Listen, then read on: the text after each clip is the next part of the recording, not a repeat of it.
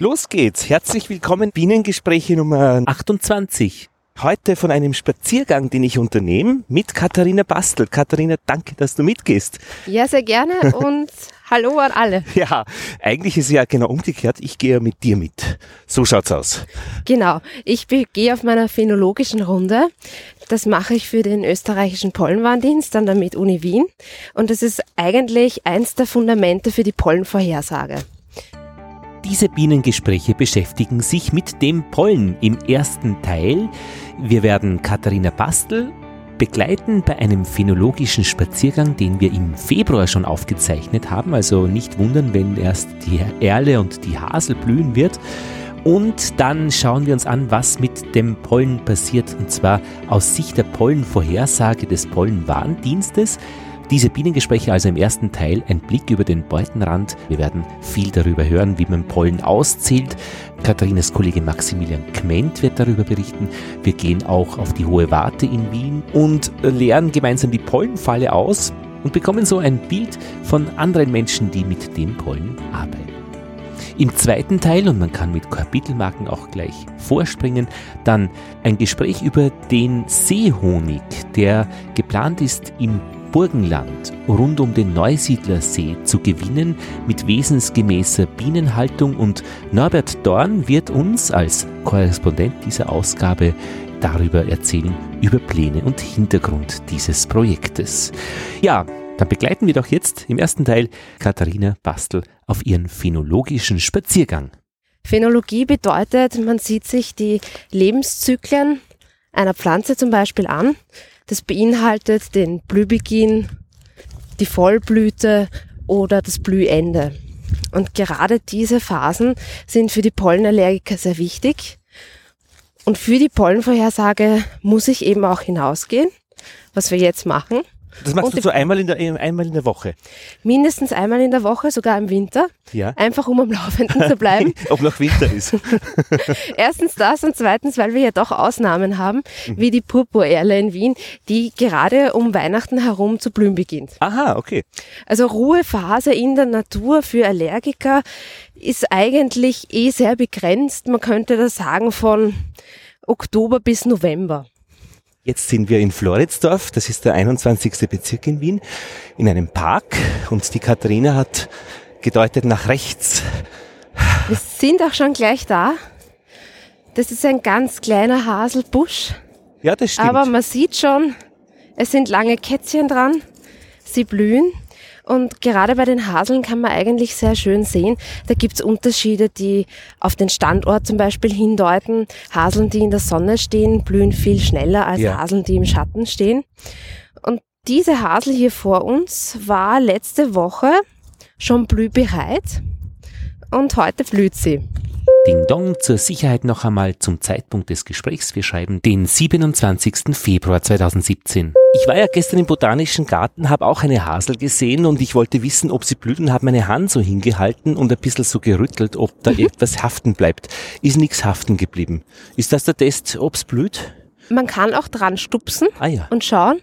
Manchmal sieht man was auf den Fingern, muss aber nicht unbedingt sein. Ja. Man sieht hier zum Beispiel, die Pollensäcke sind bei dem Kätzchen schon ziemlich ausgestäubt. Also es wird schon was dran sein, aber du siehst, sie fallen einfach so runter. Und wenn sie Und dann hat man nur noch, dann sind sie schon ziemlich ausgestäubt. Also man kann das wirklich so ablösen, bis nur noch so ein Faden da ist. Das heißt, das ist schon Ende der Blützeit? Bei diesem Kätzchen ja. Und bei den Haseln ist es wirklich ganz unterschiedlich. Da kann man auf einem Busch, bei dem jetzt hier nicht, äh, aber man kann es theoretisch sehen, Kätzchen, die noch nicht blühen, Kätzchen, die blühbereit sind und Kätzchen, die schon blühen und abgeblühte Kätzchen. Also das ganze Spektrum kann an einer einzigen Pflanze vorhanden sein. Sag, und diese rosa-roten Büschel an einer anderen Knospe über der Blüte, ja. über den Würsteln? Das sind die weiblichen Blüten, die sind viel unauffälliger. Ja. Die kann man gut erkennen, indem das nennt man Griffel, den rosa, fast eigentlich schon pink kann man auch sagen in der Sonne. Mhm. Das ist der Griffel, da werden, wird dann der Pollen aufgenommen, aufgefangen und die Kätzchen, eben diese langen Würstchen, wie sie viele nennen, das sind die männlichen Blüten. Mhm. Die rein männlichen und die kleine Knospe ist die weibliche Blüte. Und aus der kommen dann später wieder die Haselnüsse. Aus der weiblichen. Ja, Aus genau, wenn sie befruchtet Genau. verstehe. Also das sehen dann auch viele, äh, wenn sie bei der Pflanze stehen bleiben, die Haselnüsse erkennen eigentlich alle und Mhm. die kommen eigentlich daher. Du machst auch Fotos. Ja, die Fotos sind ganz wichtig für uns, weil wir sie teilen wollen mit unseren Nutzern, nicht nur auf der Homepage, sondern auch auf Facebook. www.pollenwarndienst.at Warndienst.at, genau. Und ich möchte einfach auch den äh, Pollenallergern, aber allen Menschen draußen ein Bild vermitteln. Ein Bild kann mehr sagen als tausend Worte. Und gerade bei den Fotos und wenn wir was über Pollenallergie und den Pollenflug erklären, habe ich gelernt, dass so ein Foto dazu, wie schaut es jetzt aus, Ah ja, ist einfach Gold wert. ja. Deswegen mache ich auch Fotos. 27. Februar. Ich war gestern bei unseren Bienen im Schwarzenbergpark in Wien und wir sind ja sehr spät im Jahr. Also es ist noch wirklich nichts grün und ganz wenig eigentlich in der Natur jetzt für mich vordergründig los. Aber ein Volk, ähm, habe ich eben gesehen, fliegt mit gelben Pollenhöschen ein und wirklich fette Pollenhöschen. Dann bin ich suchen gegangen in den angrenzenden botanischen Garten, weil ich dachte, das ist was Exotisches. Das da irgendwie schon blöd, aber nein, es sind die Winterlinge, die da wirklich flächig am Boden sind, so gelbe Hahnenfußgewächse. Und nach dem ersten Nachschlagen habe ich dann auch gelernt, dass es eben auch wirklich wichtig oder gut ist für die Bienen als, als erstes Futter nach dem Winter. Und es passt also zusammen, aber viel war nicht los. Also diese Winterlinge waren gut sichtbar. Dann die, ähm, der duftende Schneeball, da waren auch die Bienen drauf äh, und waren gut zu sehen, wie sie da herumfliegen. Und die Schneeglöckchen, die aber eben für die Bienen keine große Bedeutung haben, so viel ich weiß. Also diese drei Sachen waren da und ein bisschen so würstelartige Dinger, wo immer dann nicht genau klar war, ob das jetzt eine Haseln ist oder eine äh, Erle, schaut ja auch so aus, oder? Die sind nicht so einfach auseinanderzuhalten, weil, also ich habe mal den Tipp bekommen, ganz am Anfang, als ich angefangen habe, Pflanzen aus einem anderen Blickwinkel zu betrachten, nämlich was es genau ist Ja. von allergischem Interesse. Da hatte ich den Tipp bekommen, Hasel und Erle sind ganz einfach auseinanderzuhalten. Die Hasel ist ein Busch und die Erle ist ein Baum. Nun gut, ich gehe in Wien herum. Ich sehe Haseln, ich sehe Erlen, ich schaue mir die Kätzchen an, alles in Ordnung. Und irgendwann komme ich zu Bäumen und werde stutzig. Die Kätzchen schauen für mich aus wie Haselkätzchen. Ja. Es ist aber unbestreitbar ein Baum. Ja. Ein, Dann habe ich angefangen nachzudenken und zu suchen. Und dann bin ich draufgekommen, es gibt einen Haselbaum. okay. Der eben kein Busch ist. Genau. Also war mal diese leichte Regel, die man mir mitgegeben hat, so fürs erste Beobachten, ein bisschen irreführend. Da würde ich ja zu dem hingehen, der da diese Regel gesagt hat und noch einmal genauer nachfragen. Ja, derjenige hat mir dann gesagt, daran hat er gar nicht gedacht, Ach. dass es das auch gibt. Der Haselbaum ist nämlich bei uns, der kommt ursprünglich, ich glaube, eher aus dem Vorderasien, aus dem Orient. Mhm. Der ist bei uns nicht natürlich vorkommend, wird aber gerne in Parks, aber auch entlang von Straßen angepflanzt. Ich Ah ja. habe ihn sogar schon einmal vor Supermärkten gesehen. Aber ich habe schon so, ich meine, von in Oberösterreich so Hasel, ähm, ja, wie soll ich sagen, also so 20 Zentimeter Durchmesser habe ich als äh, schon in Erinnerung, dass die werden können, aber eigentlich immer buschhaft. Also das sind dann immer mehr solche äh, Stämme, von denen einfach dicke und dünne irgendwie nebeneinander stehen. Also Ja, das dürften die- nicht die klassischen Bäume sein, sondern einfach ältere. Genau, also wir Haselbüsche. kommen an einem Baum dann vorbei. Das war ja jetzt wirklich so ein typischer Busch mit Ja. mehreren Ästen, Trieben. Die Büsche habe ich gehört, müssen man, äh, oder diese, ach nein, das ist die Hecke, der Hag, die soll man ja immer ausschneiden, damit die wieder ordentlich wachsen kann. Also eine Hecke, die man nicht äh, äh, schneidet, wächst nicht ordentlich oder ist nicht ähm, irgendwie, wird nicht viel, viel, viel äh, ewig weitergehen. Darüber weiß ich eigentlich nicht so wirklich Bescheid, weil Ja. das dann wieder mehr so Richtung Gärtnern ist. Gärtnerische Praxis. Aber grundsätzlich interessiert mich eh alles. Und es ist auch sehr schwer, äh, weil man noch so viel dazulernen muss. Weil wir sehen so viel, wenn wir draußen unterwegs sind und Ja. von den meisten weiß man eigentlich nicht, was es ist. ja, ja, ja. Das ist äh, wahnsinnig schade. Es ist aber natürlich auch mühsam, sich das beizubringen. Wir haben das dann versucht, weil wir wissen, Pollenallergiker wollen auch wissen, ja. was für eine Pflanze ist das. Vor allem, wenn es eine Pflanze ist, von der sie wissen, dass sie da Probleme haben durch eine Allergie. Mhm. Zum Und Beispiel Hasel, Erle, Birke. Ja. Und die wollen dann auch wissen, wie es mit dieser äh, äh Pflanze weitergeht. Also was die für Natürlich. Beeren entwickelt und was das überhaupt für ein Wesen ist. Und deswegen haben wir dann Steckbriefe geschrieben. Aha. Die gibt es auch auf der Homepage oder auch in unserer App, die Pollen heißt. Ja. Da gibt es Fotos von den wichtigsten Merkmalen und eine Beschreibung. Wie bist denn du zu dieser Pollengeschichte gekommen? Du bist Biologin. Ja, ich bin Biologin. Ich bin über sehr verwinkelte Wege zum Pollenwahnsinns gekommen. Ich möchte vorwegnehmen, auch ich leide unter Pollenallergien. Ja. Also man ist dann vielleicht irgendwie automatisch prädestiniert in die Richtung, Aha. was zu arbeiten. Schmerzforschung zu betreiben. man hat zumindest ein eigenes Interesse an dieser Arbeit ja. und man kann das Leiden von anderen natürlich nachvollziehen und, und viel besser nachfühlen als jemand, der nie in seinem Leben Pollenallergie gehabt hat. Hat das irgendeinen Sinn, so eine Pollenallergie? Ich meine, körperlich, medizinisch, schützt einem das äh, vor irgendwas oder ist es nur ein zu scharf eingestelltes Immunsystem? Es ist ein überschießendes Immunsystem. Ich weiß noch nicht, wie gut das belegt ist, aber es gibt Spekulationen zumindest, vielleicht aber auch schon Studien in die Richtung, dass durch dieses zu scharfe Immunsystem, ähm, das so leicht auf etwas reagiert, dafür Krebs eher keine Chance hat. Aha. Also, wenn man das jetzt so ausdrücken möchte, man hat dann vielleicht eher die Chance, wenn man eine Allergie hat, dafür mit dem Krebs, Krebs vielleicht weniger zu tun hat. Ja. Aber das ist noch nicht so wirklich bewiesen, aber es gibt da Annahmen in die Richtung. Statistisch wird man das wahrscheinlich analysieren müssen oder können. Naja, aber eh, weil wenn man, äh, äh, das habe ich auch schon gehört, viele äh, Krebszellen werden ja sofort aussortiert, wenn sie nur entstehen und eben machen weiter kein Problem, weil eben das Immunsystem genau dafür zuständig ist. Genau, also das würde auch Sinn machen, wenn man sagt, ein Immunsystem, das eh schon so kritisch ist, ja, ja. überkritisch ist, ist dann wenigstens bei solchen Dingen auch kritisch. Verstehe. Ja, ja. Wir sind jetzt zu einem Baum gekommen. Also ich würde sagen, die Rinde für, die, für jeden, der mit Bäumen nicht so viel zu tun hat, schaut wie eine normale Baumrinde aus. Ja, also unauffällig. Also wenn man da mit gebücktem Kopf vorbeigeht, also mit genickt, also nach unten schaut, äh, ein Baum.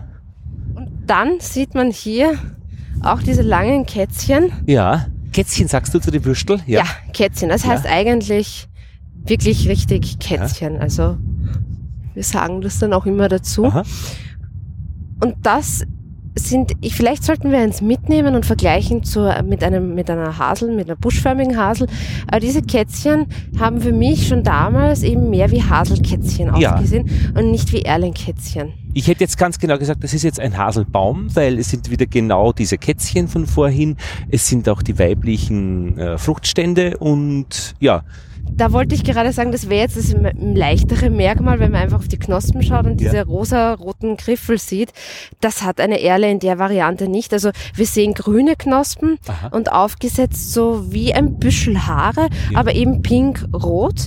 Und wenn wir nachher zu der Erle weitergehen, dann werden wir sehen, dass die äh, weiblichen, äh, weiblichen Blühstände nicht so aussehen. Ach, das ist eh ein Haselbaum. Daher. Das ist jetzt ein Haselbaum, genau. Und blüht. Das heißt, äh, wenn blüht. man wieder schaut, äh, bleibt oder ist schon fertig. Ein bisschen was.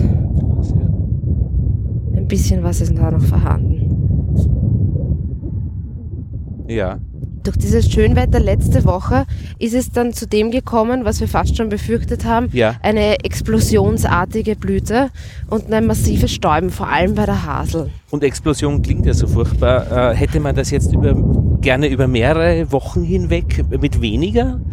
Tut das Für die Mehrheit der Allergiker wäre es besser, okay. weil sie sich anscheinend leichter auf diesen normalen Verlauf einstellen können und das Immunsystem weniger stark reagiert. Ja. Äh, wir können es eben nur beobachten über unsere Nutzer ja. und auch über das Pollentagebuch, dass in den Jahren, wo sowas so rasant ansteigt, so plötzlich, auch wenn die Saison dann kürzer ist, dass die Leute viel schlimmer reagieren und viel höhere Beschwerden haben. Mhm generell bei Bäumen, also auch bei Birken kennen wir das und bei Eschen, dass nicht alle gleichzeitig blühen. Sollte irgendeine Katastrophe passieren, ein Sturm, was auch mhm. immer, das den, die Kätzchen verletzt, alles runterschmeißt auf den Boden, dann hat man eine Chance, doch noch irgendwie Nachkommen zu zeugen, wenn eben nicht alle gleichzeitig. Man muss schon äh, getimt sein, Ja. dass man eine Chance hat, auch das richtige, die richtige weibliche Blüte zu bestäuben. Aber nicht alle unbedingt genau am gleichen Tag, sondern Ja. das kann man ja verteilt über zwei, drei Wochen erledigen. Bei der Birke wissen wir zum Beispiel, dass wir in Wien drei verschiedene Gruppen haben. Ja. Eine frühblühende Birke, eine durchschnittlich blühende Birke Ja. und eine später Ah, ja. blühende Birke. Also wirklich so gestaffelt. Ja, ja. Das wäre jetzt mal die Runde gewesen für die Erlen und für die Haseln. Ja. Also da vorne wäre noch eine Gruppe von, von Büschen, die Genau. wir anschauen können. Ähm, Birken gibt's hier genügend, aber ich glaube mit Birken, die kennen eh die meisten und die sind leicht zu erkennen und die gibt's wirklich fast überall. ja. Und Da tut sich ansonsten, nichts jetzt bei den Birken. da tut sich noch nichts, da sind die Kätzchen noch ganz geschlossen. Da oben fliegt ein Schwan.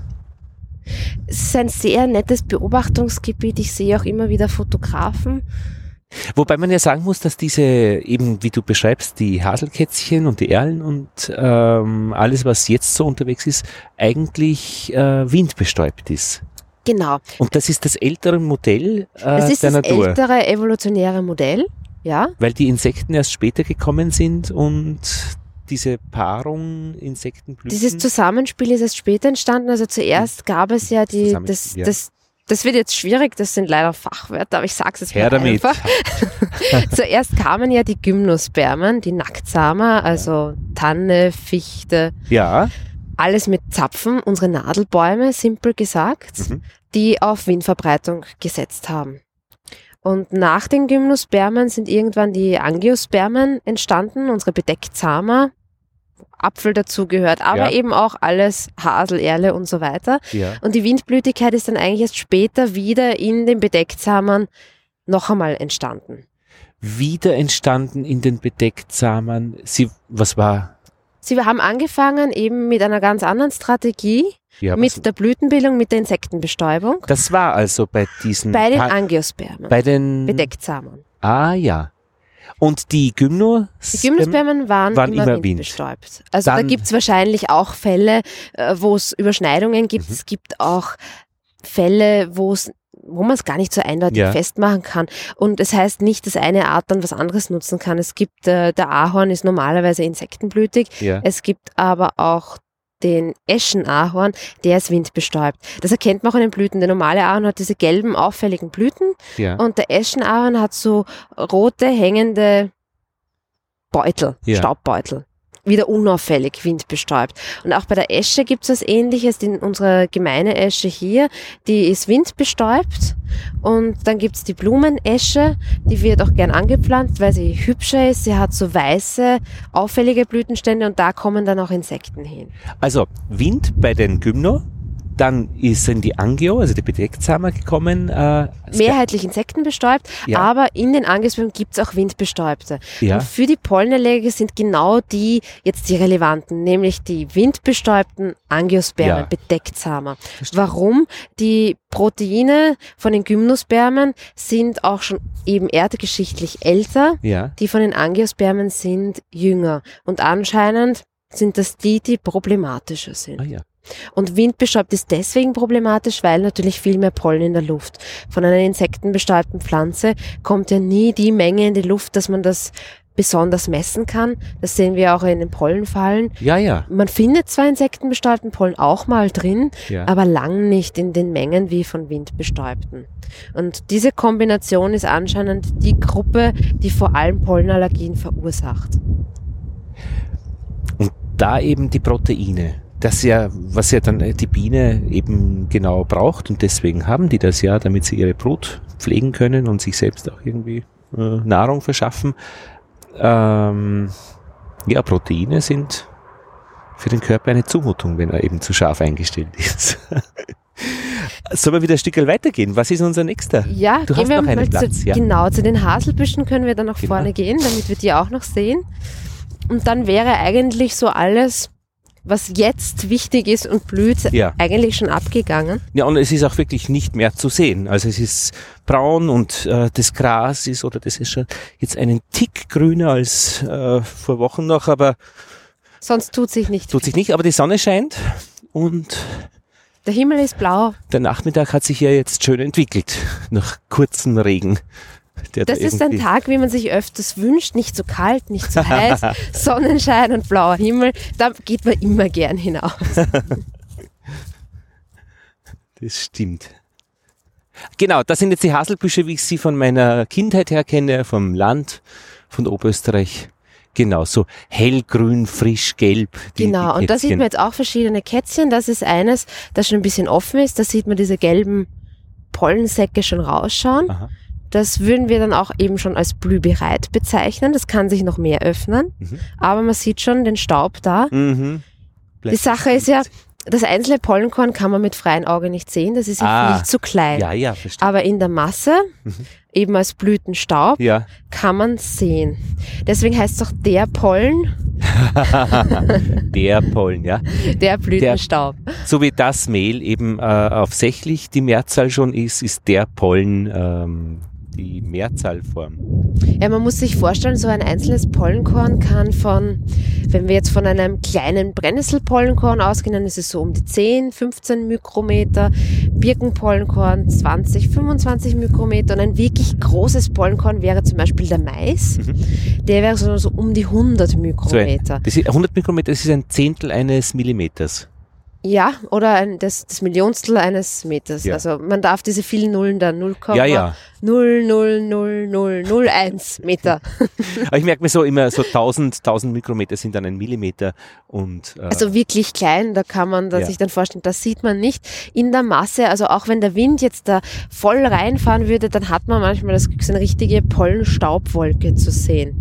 Also in der Masse kann man es dann sehen, das einzelne Pollenkorn sieht man nicht, das ist zu klein. Wo es auch auffällig wäre, wo wir auch regelmäßig äh, das dazuschreiben in unsere Prognose, obwohl es eigentlich allergisch überhaupt keine Bedeutung hat, sind der, die, die Staubbelege, kann man fast sagen, von Nadelbaumpollen. Also wenn die Kiefer ein Mastjahr hat, ein Mastjahr ist ein intensives Blühjahr, ja. wo sie sehr viel blüht, dann kann sich so wirklich ein gelber Staub ablegen ja. auf Fenstern, am ja. Auto. Das ist recht lästig, nervt die Menschen, sie müssen es wegputzen, ist aber total harmlos, ist ungefährlich. Es ist aber eben optisch auffällig, man sieht's und man denkt viel eher, das ist der Feind, als das, was man nicht sieht. Das, das Gleiche Und was ist das jetzt noch einmal das Nadelbaumpollen, also zum Beispiel ah, Kiefer. Ja. Okay. Und da ist aber niemand allergisch dagegen. Nein, also wir wissen, es gibt zwar in die japanische Zeder, die ist ein großes Allergen in Japan, mhm. aber in unseren Breiten gibt es eigentlich keine Allergien auf Nadelbaumpollen. Und die Leute sind auch nicht allergisch gegen äh, insektenbestäubte äh, Pollen oder kann man das nicht so generell sagen? Generell nicht. Also das kann man schon sagen. Insektenbestäubte Pollen sind, haben viel geringere Wahrscheinlichkeit. Es gibt aber einzelne beschriebene Fälle, die meistens aber, so wie mir scheint, eher durch Kreuzallergien bedingt sind. Mhm. Ein Beispiel wäre die kanadische Goldrute, ja. ein Neophyt in Österreich, also eine einwandernde Pflanze, die man eigentlich nicht haben will, ist schön goldblühend von Juli bis September. Mhm sieht man auch oft dort, wo Beifuß wächst. Ja. Und Menschen, die eine Ragweed- oder Beifußpollenallergie haben, können dann auf diese Goldrute eventuell reagieren. Das sind diese Kreuzallergien, äh, wie man, dass man eben auf das eine allergisch ist und dann eben automatisch gegen Meistens ist es durch eine verwandtschaftliche Nähe bestimmt. Ja. Also innerhalb der Birkengewächse wäre, das ist jetzt aktuell, wenn man auf Birkenpollen reagiert, ja. hat man eben eine Wahrscheinlichkeit, irgendwann auf Hasel- und auf Erlenpollen auch zu reagieren. Irgendwann im Jahr oder in seinem Leben? Irgendwann in seinem Leben. Okay. Muss nie vorkommen. Mhm. Die, es ist aber eben möglich, weil die Pflanzen miteinander nah verwandt sind. Und das gleiche wäre eben innerhalb der Korbblütlergewächse. Das wären jetzt Ragweed, Beifuß mhm. und diese kanadische Goldrute. Wir gehen da jetzt unter der U6 durch, unter S-Bahn und Richtung Donauinsel. Stimmt das? Ja? Genau. Wir waren ja bei, bei dir, bei deiner, bei deiner äh, Annäherung zur Pollen. Ähm, Analystin. ja, stimmt. Ah, Wir sind äh, ganz abgedriftet. Genau. Äh, du, hast, du hast ein Gymnasium besucht, nehme ich einmal an. Ich habe ein Gymnasium besucht, ein humanistisches Gymnasium. Also Griechisch? Da, äh, leider nein. Also es hätte mich interessiert. Ich habe mich dann in der Oberstufe für Französisch entschieden. Was ist aber Griechisch interessant? Altgriechisch, also ich finde so alte Sprachen immer interessant. Was ist für dich da interessant? Einfach die alte Kultur Aha. und mehr über das Denken der Menschen so von damals rauszufinden. Ah ja. Und oft ist das ja eben eine Basis für alles Weitere. Also ja. wenn man zum Beispiel Archäologie studieren wollte, dann ist Altgriechisch und Latein eine Voraussetzung. Und als Botaniker eben Latein ja, ja sicher auch Kann nichts nicht Blödes. Ja. Also ich hatte Latein seit der dritten Klasse. Ja. Und ich hatte es durchaus gerne. Ja, ja. Es erschien, ja, ich habe es auch bei der fünften gehabt. Aber habe dann irgendwie in der siebten zum Lernen aufgehört in Latein und das ist sich so genau noch ausgegangen wie ein, ein Zug, der gerade noch in die Station reinkommt, dann in der achten. ja, und dann, als es, als es zum, zum Studieren ging, ähm, war ich eigentlich am Anfang noch recht ratlos ja. und habe mir das Vorlesungsverzeichnis herausgesucht. Ja. Noch in gedruckter Form? Noch Nein. in gedruckter ja, Form. Das so coole Bücher. Ein ganz dickes Buch ja. von einer Bekannten nämlich noch, die ein paar Jahre vorher angefangen hat zu ja. studieren. Und bin es wirklich von A bis Z durchgegangen. Ja. Welche Studien gibt es denn überhaupt? Ja, genau. Und dann bin ich durchgegangen, durchgegangen, bis ich zu P kam. Und dann stand da Paläobiologie. Ja. Und auf einmal war alles klar, denn mein erster Berufswunsch als Kind war Knochen ausgraben. Ja. Ich war zwar jetzt nicht so der extreme Dinosaurier-Fanatiker. Dinosaurier waren natürlich faszinierend, auch für mich als Kind. Aber mein erster Berufswunsch als Kind war tatsächlich was mit Knochen. Mhm. Knochen machen. Und äh, Fossilien haben mich immer fasziniert. Das ist während der Schulzeit total untergetaucht eigentlich. Also sobald ich in der Volksschule schreiben gelernt habe, war ich Feuer und Flamme für Lesen und Schreiben und habe eigentlich ähm, so Vorstellungen gehabt, mal Schriftstellerin zu werden. also es ging immer nur um Leidenschaften, die alle brotlos sind. Und dann habe ich mit Pal also mit Biologie Grundstudium begonnen, das abgeschlossen, bin möglichst schnell in den Zweig Paläobiologie, weil nur dort wollte ich ja unbedingt hin. Äh, habe das dann auch recht schnell abgeschlossen, habe dann noch meine Doktorarbeit gemacht, weil ich wusste, fürs wissenschaftliche Arbeit, ja. Arbeiten ist das notwendig. Worüber hast du denn gemacht? Mein meine Dissertation war eigentlich eine Fortsetzung von meiner Diplomarbeit. Da ging es um ein ausgestorbenes Raubtier namens Hyenodon. Das ist nicht mit den Hyänen verwandt. Es wurde aufgrund der Ähnlichkeit so genannt, eben Hyenodon. Das heißt eigentlich hyänenähnlicher Zahn oder Hyänenzahn. Äh, hat aber wie gesagt nichts mit den heutigen oder überhaupt mit heutigen Raubtieren zu tun. Die Gruppe ist komplett ausgestorben. Es gibt keine heute lebenden Verwandten. Hat mich, fasziniert mich noch immer. Also wenn ich so einen fossilen Zahn sehe, dann es ist so wie eine erste große Liebe, sag ich immer. das Herz schlägt höher und freut sich immer. Und ähm, dann später bin ich eigentlich über jemanden, der eine Pollenfalle auswertet für den Pollenwarndienst. Wir haben ja 25 davon in Österreich und die Arbeit ist sehr zeitaufwendig. Also da braucht wirklich Zeit, wenn man sagt, so eine halbe Stunde bis vielleicht sogar zwei Stunden nur für einen einzigen Tag, wenn es zum Beispiel ein Frühlingstag ist mit viel Birkenpollen drin, Eschenpollen und was sonst noch alles in dieser Zeit. 20 Stunden? Wie viel? Zwei Stunden. Ah, zwei Stunden. Von einer halben Stunde bis zwei so, Stunden okay. würde ich sagen, kann man brauchen für einen Tag zum Auswerten, je nachdem, wie viel los ist an diesem Unter Tag. dem Mikroskop, äh, Unter dem Vergrößerung schauen und dann wirklich Identifizieren. Genau, dreidimensional immer wieder fokussieren auf ab. Und jedes einzelne Pollenkorn mhm. zählen von 1 bis 10.000, je nachdem, was gerade drin ist. Ja. Also eine aufwendige Arbeit. Je nachdem, von welcher Seite man es betrachtet, sieht es anders aus. Es gibt welche, die haben ein bisschen Schmutz draufgegeben, es gibt welche, die sind aufgeplatzt, es gibt welche, die sind ein bisschen beschädigt, es gibt wunderschöne Frische, es gibt eingetrocknete, runzlige.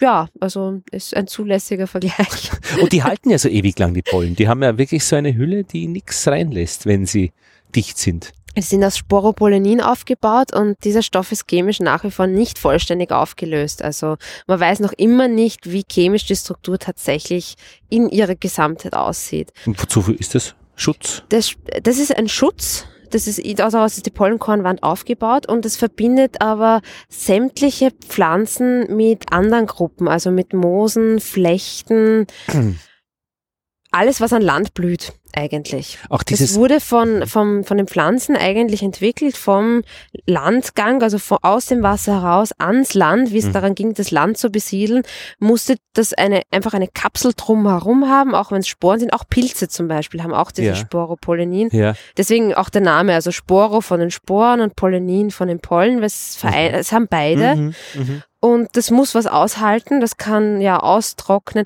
Und eigentlich so ein Pollenkorn, dem kann man auch nichts anhaben, außer es wird oxidiert.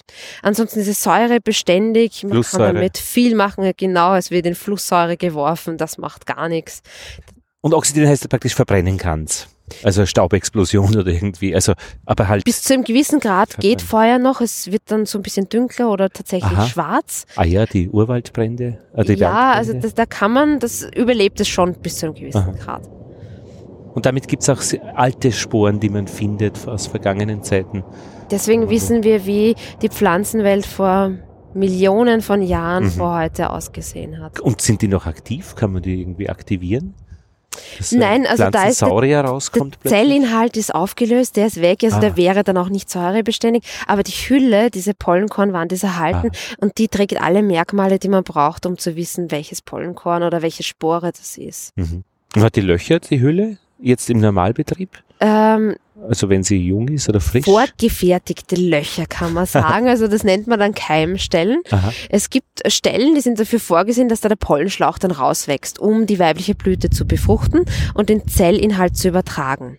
Ja, weil letztlich ist ja eine Polle, also jetzt in der Einzelform, die männliche äh, Verbreitungseinheit. Keim, wie sagt man denn? Keimzelle, Keimzelle ja. genau. Also ah, ja, dem ja. menschlichen Spermium gleichzusetzen. Genau. Und da muss halt der Inhalt, der da in irgendwie DNA halber äh, muss in die weibliche also Blüte die Hälfte transferiert an, werden. Ja. Und dazu braucht es Öffnungen. Dazu braucht es einen Pollenschlauch, der rauswächst und der wächst natürlich leichter raus, wenn man schon eine Sollbruchstelle hat. Und deswegen haben sich auch, um wieder zu den Bedecktsamen zurückzukommen, hat sich entwickelt, also es hat angefangen mit zum Beispiel einer solchen Keimstelle und man sagt, am höchsten entwickelt sind die, die überall auf dem gesamten Globus, wenn man das als Weltkugel sehen möchte, Keimstellen haben. Weil dann hat man natürlich mehr Chancen, da durchzubrechen. Wenn man ah, ja. jetzt nur eine hätte und man landet aber mit dieser Keimstelle oben und man muss aber nach unten mit diesem Pollenschlauch wachsen, ist das Geht's extrem ungünstig. Und wenn man aber möglichst viele Keimstellen überall hat, dann hat man natürlich eigentlich immer eine gute Lage, weil dann ist egal, wie man auf der weiblichen Narbe landet und wo man dann genau hinwachsen muss. Und Angemacht muss sie auch irgendwo gewesen sein. Da wird es ja auch eine Stelle geben, an der sie befestigt war und gewachsen, so wie die Nabelschnur. Gibt es sowas auch? Das entsteht also eigentlich, wenn sie genährt über die, die Wand, ähm, die hat auch, also ist auch ein Fachbegriff, aber man kann sagen, eine Wand ist das eigentlich in dem Staubbeutel. Ah, und ähm, okay. da gibt es dann auch noch Pollenkit drauf. Ja der wieder für die, um auf die Bienen jetzt mal wieder zurückzukommen, mhm. äh, ja auch interessant ist. Inwiefern? Ich glaube, die fressen den auch ganz gerne. Ja. Den Pollenkitz, auch eine Nahrungsquelle. Ah ja, ja da weiß ich gerade nichts drüber. Ich glaube, Bienen mögen Pollenkit. Ich habe noch so mit diesen Knuppeln, äh, das habe ich gerade noch von Hefezellen äh, gehört, äh, wenn sie die teilen, dann haben sie, dann kriegen sie immer einen Knuppel dazu. Und man sieht, wie oft sie sich geteilt haben an der Anzahl an Knuppeln da irgendwie an ihrer runden Oberfläche. Kann ich mir gut vorstellen. Also denke ich jetzt an einen Baum. Wenn man ihn ähm, am Stamm durchschneidet, dann sieht man ja auch die Wachstumslinien. Stimmt. Wir wären jetzt noch zum Abschluss bei einer Birke, ja. um das abzurunden. Ähm, die Kätzchen sehen deutlich anders aus als bei einer Hasel und bei einer Erle. Sie sind, äh, die Deckschuppen sind noch ganz geschlossen, sie ist grünlich, bräunlich. Sie wird dann aber auch gelb leuchten, wenn sie dann einmal blühen wird. Auch hier sind die Kätzchen noch sehr schmal und noch kurz, ja. weil sie eben noch nicht ihre Zeit haben. Ja, ja, ich hätte schon wieder Würstel gesagt zu diesen Kätzchen.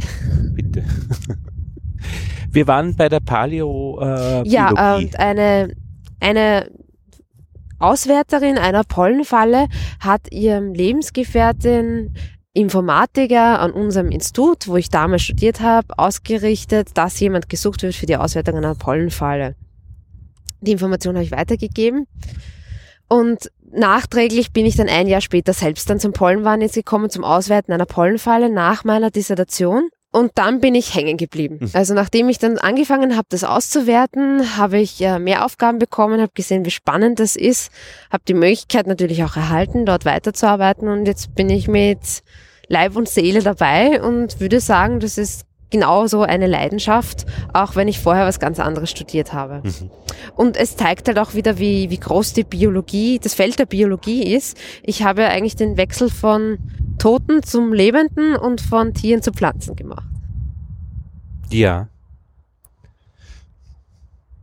Und du bist dann jetzt so richtig in der Gegenwart. Ich meine, mit den Prognosen bist du eigentlich in der Zukunft. Also von der Paläobiologie, von der Vergangenheit äh, in über die Gegenwart, Gegenwart, und in die Zukunft gereist. Und in die Zukunft ja. gereist. Wobei so ein kurzer die. Rückblick immer wichtig ist, also unsere Nutzer schätzen das auch sehr, mhm. so zu wissen, was ist die letzten Tage jetzt passiert, ja. war das Wochenende schlimm, war das Wochenende in Ordnung, was ist jetzt gerade und dann natürlich durch den Ausblick, wie wird diese Woche, wie schauen die nächsten Tage aus. Klimawandel ist ein Thema, kriegst du das Klima, mit? Klimawandel ist ein Thema, das Problem ist, äh, das wissenschaftliche Erheben von Pollendaten ist noch nicht so lange Praxis. Wien war da zwar auch in der Vorreiterrolle, so in den 70er Jahren hat man in einzelnen Orten in Europa begonnen. So konsequent mit guter Datenlage von mehreren Orten, nicht nur von einzelnen Städten, würde ich sagen, eher so ab den 80er Jahren. Aber wir haben halt so im Schnitt eher nur so 30 Jahre an Pollendaten. Und klimatische Studien soll man mit Daten reinmachen, 50 bis eher 100 Jahre. Mhm. Das heißt, da sind wir einfach noch zu früh dran. Da bräuchten wir mehr Daten, um das wirklich eingehend analysieren zu können. Wir haben das Thema natürlich im Auge, aber wir könnten jetzt noch nichts konsequent ablesen. Aber so äh, jetzt abseits der wissenschaftlichen Genauigkeit vom Gefühl her? Weil ich meine, Landwirte beobachten, dass es, sie sagen, es wird wärmer und das ist halt auch jetzt in den letzten 30 Jahren schon für sie merkbar. Also da muss ich sagen, das sind mir die Jahre, die ich zumindest bis jetzt, vielleicht habe ich noch nicht, noch nicht genug Jahre prognostiziert, also ich ja. arbeite für den Pollenwarndienst seit 2012 also ein paar Jahre schon, aber wahrscheinlich noch nicht genug Jahre, um da wirklich ein, ein sicheres Gefühl zu bekommen. Mhm. Äh, was ich eher erlebe, ist, es ist jedes Jahr, es kann so unterschiedlich sein.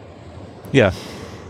Das ist das Gefühl, das ich bis jetzt mal gesammelt habe. Das habe ich jetzt auch gehört bei Männern und Frauen, dieser Unterschied, weil wenn man sagt, Männer sind so, Frauen sind so, die Männer sind für sich so unterschiedlich, äh, dass diese Unterschiede, und die Frauen, und dass diese Unterschiede äh, in der gleichen Geschlechtergruppe praktisch viel größer sind als die Unterschiede zwischen Männern und Frauen, jetzt so pauschal, wenn man sagt. Das kann ich mir gut vorstellen.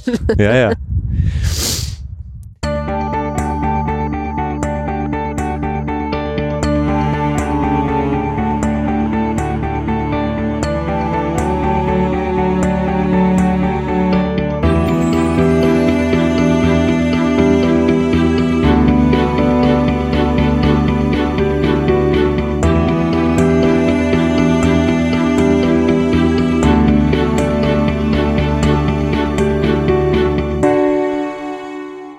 Ja, nach diesem Spaziergang machen wir jetzt noch eine praktische Runde. Katharina und Maximilian lernen am Dach der Zentralanstalt für Meteorologie und Geodynamik auf der Hohen Warte in Wien die Pollenfalle aus, wechseln die Falle, erklären, was das Ganze ist und bringen sie ins Krankenhaus, ins allgemeine Krankenhaus nach Wien. Dort gibt's auf der HNO, neben der HNO-Ambulanz, ein kleines Büro, in der die Inhalte der Pollenfalle, nämlich die Pollen, analysiert werden. Sie werden bestimmt unter einem Mikroskop angeschaut, ganz genau. Jede einzelne wird gezählt und ja, das Ziel ist, eine Prognose zu machen, einen Blick in die Zukunft. Wir gehen jetzt aufs Dach der Zentralanstalt für Meteorologie und Geodynamik. Dort oben steht unsere Pollenfalle in Wien. Eine Pollenfalle saugt Luft an und damit den gesamten Luftgehalt. Das heißt, alles, was in der Luft sich befindet, Pollen, Sporen, Ruß, Schmutzpartikel, ist dann auch auf diesem Band in der Pollenfalle drauf. Wir fahren jetzt im Lift ganz rauf aufs Dach. Heute ist es ein bisschen bewölkt. Wir gehen jetzt ein paar Meter weiter. Das ist die Pollenfalle die macht auch dieses Geräusch. Also den Lärm, den man jetzt hört, der kommt direkt von der Pollenfalle. Es bewegt sich, das ist auch ganz wichtig, das ist die Windfahne. Das heißt, die Falle richtet sich immer in Richtung des Windes aus, damit wir möglichst viel von dem Luftgehalt auffangen können. Das Geräusch entsteht durch einen Motor, das heißt, sie braucht Elektrizität und eine Pumpe sorgt dafür, dass Luft angesaugt wird. Und was wir jetzt routinemäßig immer machen, ist, dass wir eine Markierung setzen durch diesen Ansaugschlitz hindurch, damit wir wissen, wo auf dem Band wir uns gerade befinden. Dann öffnen wir sie von oben, man zieht das hinaus, das wird abgeschraubt, die alte Trommel kommt in unsere Box rein, damit sie ins Labor transportiert wird. Auf der Trommel ist aufgespannt ein Klebestreifen und auf diesen Klebestreifen bleibt dann alles kleben, was sich in der Luft befindet. Wir finden im Sommer sogar kleine Insekten, im Winter manchmal sogar Hausstaubmilben. Und dieser Streifen wird dann im Labor in Stücke geschnitten. Das sind dann Tagesabschnitte, damit man weiß, was war an diesem Tag in der Luft. Jetzt kommt die alte Trommel raus, die ist befestigt an einem Metallteil. Man hört jetzt ein Ticken. Das ist ein Uhrwerk. Dieses Uhrwerk muss auch immer aufgezogen werden, damit die Falle weiterläuft.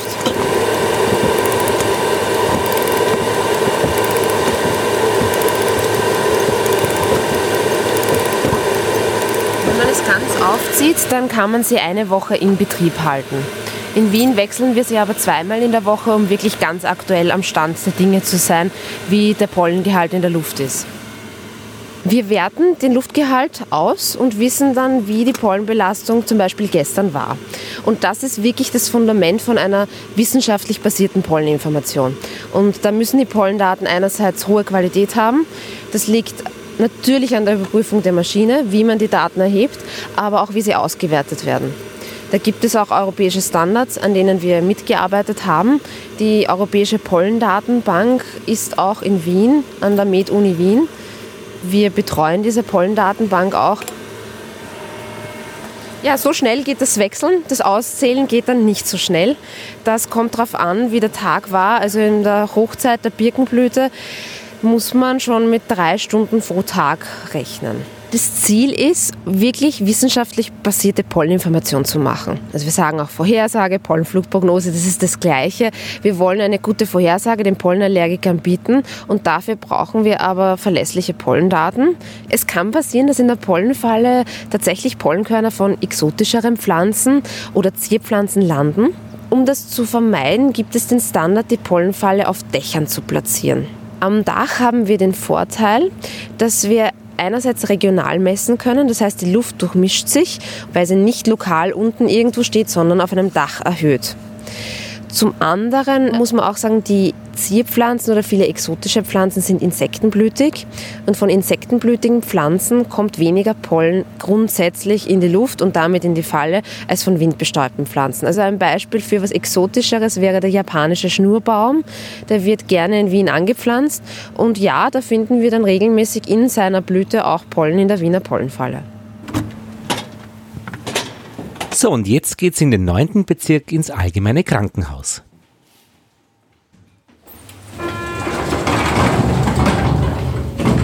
Wir fahren jetzt an die HNO-Ambulanz im AKH im Allgemeinen Krankenhaus Wien, wo unser Labor für den Pollenwarndienst auch situiert ist. Wir werden jetzt ins Labor gehen und den Klebestreifen aus der Trommel von der Pollenfalle präparieren. Der wird angefärbt, das heißt, die Pollenkörner bekommen eine Farbe und werden dann händisch ausgezählt. Das ist die Basis für die Pollenflugprognosen im Osten Österreichs. Bei meiner Arbeit geht es um wissenschaftliches Arbeiten, um Arbeiten am Computer und in der Natur. Und das Ziel ist es, wirklich Menschen damit zu helfen. Der Hintergrund meiner Arbeit ist, Pollenallergikern die Information zu bieten, was gerade blüht, welche Belastung zu erwarten ist, damit sie sich vorbereiten und schützen können. Und dafür äh, sichte ich Daten, bewerte ich Daten, gehe in die Natur hinaus und werfe all diese Zutaten zu einer Pollenflugprognose zusammen.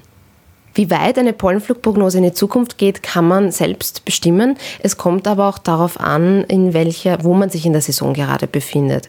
Wenn ich zum Beispiel in der Nachblüte der Gräser im Sommer bin und das Wetter ist stabil, es ist immer konstant heiß, sonnig, kein Regen ist in Sicht, dann kann man eine Prognose auch auf ein, zwei Wochen machen. Wir machen das üblicherweise so, wir machen eine Pollenflugprognose zweimal in der Woche in der Hauptsaison. Damit fangen wir jetzt auch schon an für Hasel und Erle. Und wenn wir aber sehen, diese Prognose wird durch irgendetwas Unvorhersehbares beeinflusst, es kommt auf einmal der große Regen oder es wird doch eine Wärmephase kommen, dann ändern wir die Prognose aber auch sofort. Gerade jetzt, wenn man das hören wird, kann ich noch nichts Genaues sagen. Wir befinden uns auf jeden Fall noch in der Blütezeit von Hasel und Erle und die Birke wird bald ein Thema werden. Wir hatten schon geringe Konzentrationen an Erlenpollen in der Wiener Pollenfalle. Wir haben ja in Wien einen Sonderfall, aber auch in anderen Städten in Österreich ist das möglich, nämlich die Purpurerle. Das ist eine bestimmte Kreuzung, die natürlich nicht in Österreich vorkommt, nur angepflanzt in Gärten, in Parks. Und diese Purpurerle hat die Eigenheit, dass sie üblicherweise zu Weihnachten schon blüht. Sie ist viel resistenter gegen Frost und niedrigere Temperaturen blüht dadurch früher, ist ein robuster Baum, deswegen wird sie auch gerne in Städten angepflanzt. Also aus der Schweiz wissen wir, da gab es problematische Fälle. Das Problem ist, dass sie die Pollensaison verlängert für Pollenallergiker. Sie ist nur lokal zu merken, weil sie jetzt nicht so massiv, bei uns wurde sie nicht massiv angepflanzt. Das heißt, wir bekommen keinen messbaren Pollenflug. Wenn ich aber hinausgehe, meine phänologischen Beobachtungen mache, dann sehe ich, wann sie blüht und wir schicken dementsprechend natürlich schon ab Mitte Dezember erste Pollenflugprognosen raus, weil es diese Purpurerle gibt. Es gibt aber auch Jahre, wo die Hasel früher als unsere heimischen Erlenarten dran ist und schon Ende Dezember, wenn es ein wirklich milder Winter ist, einzelne Exemplare blühen können. Normalerweise rechnen wir eigentlich Ende Jänner schon mit dem Blühbeginn von Hasel und unseren heimischen Erlenarten. Also wir sind dieses Jahr mit Hasel und Erle wirklich eigentlich zu spät dran. Eine Pollenflugprognose ist eine sehr komplexe Angelegenheit. Die wichtigste Zutat sind Pollendaten, verlässliche, hochqualitative Pollendaten, damit wir wissen, was ist gerade in der Luft, in welchen Konzentrationen. Wir brauchen aber auch Wetterdaten, natürlich. Wie entwickelt sich das Wetter in den nächsten Tagen? Niederschlag hat natürlich einen Einfluss. Wir brauchen aber auch Symptomdaten, denn die Allergiker reagieren durchaus individuell. Wir brauchen aber auch die phänologischen Daten, das heißt Daten, um zu wissen, was beginnt zu blühen. Sind es die Mehrheit der Pflanzen, die jetzt schon blühbereit sind? Stäuben sie schon? Sind sie in ihrer Hauptblüte oder sind sie schon ausgestäubt? Also wenn man Wien auszählt, dann kann man in Österreich so ziemlich alles auszählen. In Wien ist die höchste Dichte an Pollen und auch die höchste Varietät, weil wir eben in Wien auch sehr viele Arten haben, die einfach sehr exotisch sind, weil sie in Gärten angepflanzt werden oder weil sie als Park- und Alleebäume verwendet werden, die es halt sonst in anderen Orten oder Städten in Österreich jetzt nicht so wahnsinnig verbreitet gibt. Ich werde jetzt die Pollenfallentrommel präparieren, die vorher gerade von der Zentralanstalt für Meteorologie und Geodynamik gekommen ist. Und dazu werde ich jetzt erst einmal die Fangfolie von der Trommel lösen. Da muss ich vorstellen, diese Fangfolie ist jetzt eine Woche in der Pollenfalle drinnen gewesen. Da klebt das drauf, was die letzte Woche in der Luft war. Und das kann man dann auch alles unter Mikroskop sehen. Zum Zerteilen der Tage lege ich die Folie auf einen Schneidblock auf, weil die Pollenfalle ja mit einem Uhrwerk arbeitet. Das Uhrwerk dreht die Trommel in einer gewissen Geschwindigkeit und man kann dann rückrechnen, wann genau was ein Tag ist. Ja? Und dann kann ich die Segmente ganz einfach mit dem Skalpell hier mal einritzen, vorab, und bekomme dann im Endeffekt meine Tagesabschnitte, die ich dann unter Mikroskop auswerten werde. So. Es gibt Leute, die zählen gerne angefärbt, es gibt Leute, die zählen gerne unangefärbt. Das Anfärben hat den Vorteil, dass es halt durchsichtige Pollenkörner sichtbarer macht, wodurch man sie weniger übersieht. Mit einer Signalfarbe wie jetzt Rot oder Violett ist es schwerer zu übersehen. So. Jetzt kommt noch das Deckglas drauf. Und wir haben jetzt gute Chance, dass da schon die ein oder andere Hasel oder Erle drinnen ist. Und ich habe da neben meinem Mikroskop so eine Schablone. Das heißt, ich stelle mir zuerst die Folie ein auf 24 Uhr und beginne dann von vorne. Wenn ich da jetzt reinschaue, sehe ich mal ganz, ganz viel Feinstaub und Dieselpartikel schon drin. Ja, und ich sehe jetzt einen riesigen Dieselpartikel bei 4, in, in der Zeit von 4 bis 6, momentan aber noch nicht mehr. Ich denke, dass jetzt dann, wenn ich in Richtung Nachmittag fahre, etwas kommen wird. Das war die Tage davor auch schon so, dass da die, die Eiben angefangen haben am Nachmittag zu stäuben, wenn die Temperaturen schon etwas höher waren und da kommen sie schon. Also ich habe jetzt von 10 bis 12 hätte ich zum Beispiel jetzt schon zwei Eibenpollenkörner drinnen. Die sind ziemlich kugelrund, haben eine ganz, ganz schwache Pollenkornwand und einen sehr großen Zellkern mit dem Zellmaterial, das man ziemlich eindeutig sehen kann. Und durch die Färbung sehe ich sie jetzt in einem zarten Rosaton, was für mich sehr einfach ist, sie zu erkennen. Was ich jetzt noch mache, ist, ich rufe mein Zählprogramm auf und wenn ich die Space-Taste drücke, weiß ich, es ist ein Pollenkorn, sprich, ich kann hier durchschauen und gleichzeitig ohne Probleme zählen, ohne viel aufzuschauen. Und man sieht jetzt schon, also das war die Mittagszeit, wo anscheinend die Temperaturen etwas höher waren. Jetzt in der Nachmittagszeit schaut es wieder etwas mager aus.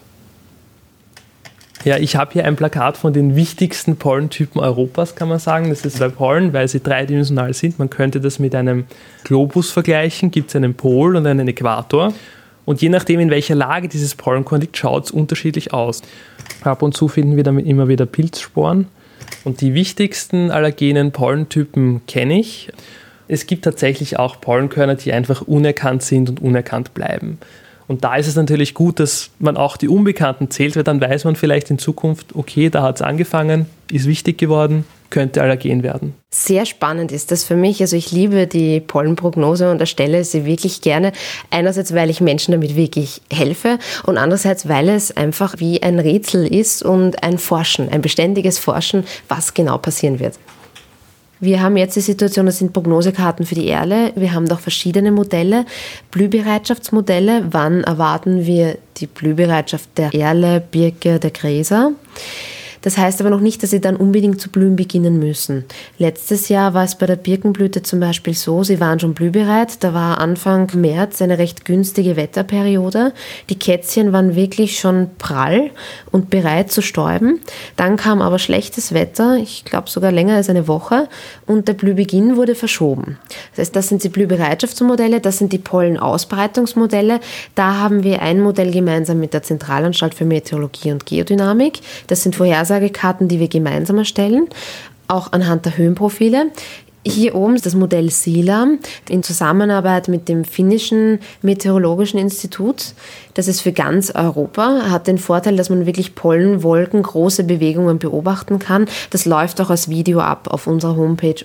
Wir sehen, dass die Erlenblüte rund um Österreich, vor allem im Süden, Osten, schon viel weiter vorangeschritten ist bei uns. Wir hatten ja auch diese Kältezunge im Februar im Osten Österreichs. Deswegen sind bei uns die Pflanzen noch nicht so weiterentwickelt wie woanders. Das kann man mit der Meteorologie vergleichen. Da gibt es auch viele Wettermodelle, die teilweise unterschiedliches anzeigen. Und der Meteorologe mit seinem Fachwissen muss dann entscheiden, welches Modell ist vertrauenswürdiger und wie selbst schätzt er die Situation ein und welche Information wird dann an die Betroffenen weitergetragen. Was ich mache, ist, diese Prognosemodelle mal zu sichten.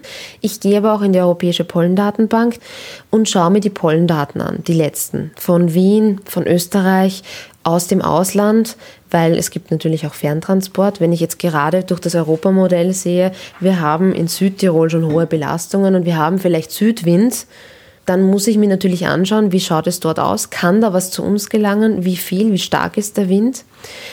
Und ich war ja draußen und habe dann im Hinterkopf, ah, meine Erlen sind noch gar nicht bereit oder die sind schon sehr bereit.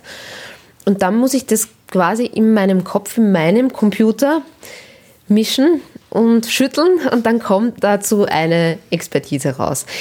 Dazu gehört sehr viel Erfahrung. Es gibt immer wieder eine Saison, wo ich Neues dazu lernen darf. Aber man hat schon gewisse Warnsignale gelernt und ich evaluiere mich sozusagen dauernd selbst.